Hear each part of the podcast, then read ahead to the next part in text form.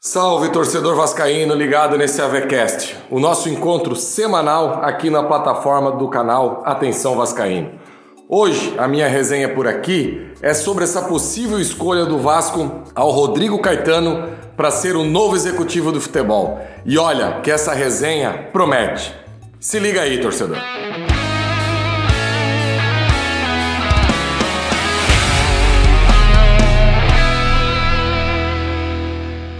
Enfim, até que enfim a 777 vai dando aí da sua maneira algum norte, algum rumo do que ela pensa para o futebol do Clube de Regatas Vasco da Gama.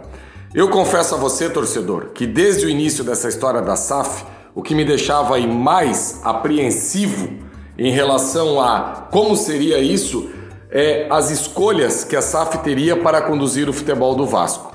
E por que eu penso assim? Uma empresa que chega com esse aporte de dinheiro é alguém que precisa saber é, de qual maneira esse dinheiro será empregado. E eu tinha muito medo que, num primeiro momento, a empresa norte-americana fosse optar aí por diretores ou por dirigentes executivos é, que não fossem do mercado brasileiro, que poderiam ser do mercado sul-americano, europeu ou até mesmo americano. Isso eu confesso que me deixava um pouco aflito porque o Vasco, é, o momento que vive o Vasco não é para experiências. O momento que vive o Vasco é o momento de uma equipe que alguém que chegue, entenda esse cenário do Vasco de uma forma completa, tenha uma ideia aí absoluta daquilo que o Vasco é, precisa no momento para sair da Série B e principalmente para ter uma escalada, para voltar a ser aquele Vasco que todo mundo aí se acostumou a ver. E daí essa possível, e eu acho que ficou muito claro hoje na entrevista do Rodrigo Caetano ao portal Uai, lá de Minas Gerais, ficou muito claro é, que o Vasco, apesar do Rodrigo Caetano ter negado, ficou muito claro que alguém da 777 já fez esse contato aí ao Rodrigo e ele ficou balançado. Como ele mesmo disse na coletiva, foram quatro anos que ele passou pelo Vasco. Ele surgiu para o cenário nacional através do Vasco. Já tinha uma passagem lá pelo Grêmio, mas uma passagem aí que não foi aquela que colocou ele no cenário nacional. Ele que conseguiu pegar o Vasco numa Série B, campeão da Série B, devagarinho foi colocando tijolinho sobre tijolinho e fez a melhor equipe do Vasco dos últimos 20 anos, que foi aquela equipe campeã da Copa do Brasil de 2011 e ficou entre os oito na Libertadores de 2012, que inclusive essa semana completou aí 10 anos daquela defesa do Cássio é, no chute do Diego Souza. Talvez, se aquela bola tivesse entrado, o destino do Vasco seria um bicampeonato da Libertadores. E o DNA do Rodrigo Caetano ficou muito no Vasco, pela conquista da Série B, pela conquista da Copa do Brasil e principalmente por essa campanha aí boa também na Libertadores da América. Então, o Rodrigo Caetano entende do mercado nacional, entende do mercado sul-americano, é só observar o tanto de jogadores aí sul-americanos que tem no Atlético Mineiro e principalmente entende do que é o Vasco, porque trabalhar no Vasco não é fácil. A gente sabe de tudo que nos últimos anos aconteceu com esse clube. Então, alguém que já esteja engajado na ideia do que é trabalhar do Vasco, eu acho que é muito benéfico para o clube.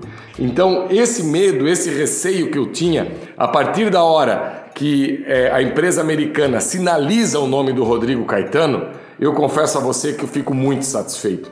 E essa profissão, se a gente considerar aí, ela é quase que nova no futebol brasileiro. Não é uma profissão assim que, tudo bem, uma década, uma década e pouquinho a gente vê esses executivos, mas a partir da hora que você vê os executivos da primeira prateleira do futebol brasileiro, todo mundo basicamente pensa em dois nomes: é, no Alexandre, do Palmeiras, e no Rodrigo Caetano. O Alexandre que agora está no Atlético Paranaense.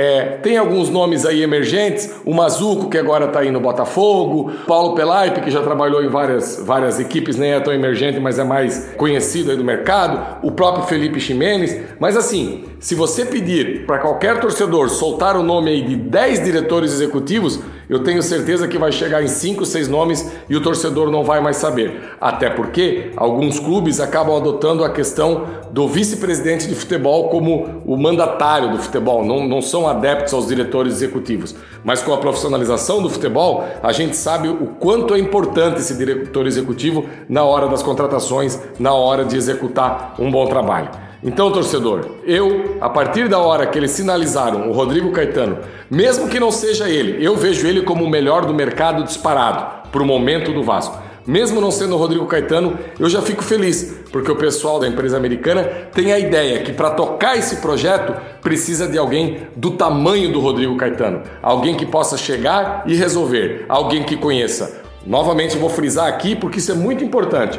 Alguém que conheça o mercado brasileiro, alguém que conheça o mercado sul-americano e o mais importante de tudo, alguém que conheça o Vasco. E o Rodrigo Caetano conhece muito bem o Vasco. Então eu acredito que será muito benéfico ao nosso clube se essa transação aí tiver um desfecho feliz. E pelo que eu vi hoje nessa entrevista do Rodrigo Caetano, ele está balançado. E não é só uma questão de dinheiro que vai entrar na parada. Óbvio que dinheiro ajuda, mas ele já morou no Rio de Janeiro, ele gosta da cidade do Rio de Janeiro e ele sabe o carinho que o torcedor do Vasco tem por ele. E esse calor também coloca na balança sim, eu não tenho dúvida, na hora da sua escolha.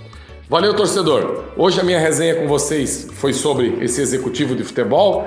Espero que vocês aí tenham gostado. Vamos interagir aí nas redes sociais, o arroba avascaínos, o arroba gianfaísca1. E semana que vem a gente vem aqui, quem sabe até com novidades, quem sabe até com esse processo do Rodrigo Caetano mais explícito e, se Deus quiser, com desfecho positivo para o Vasco. Valeu, galera!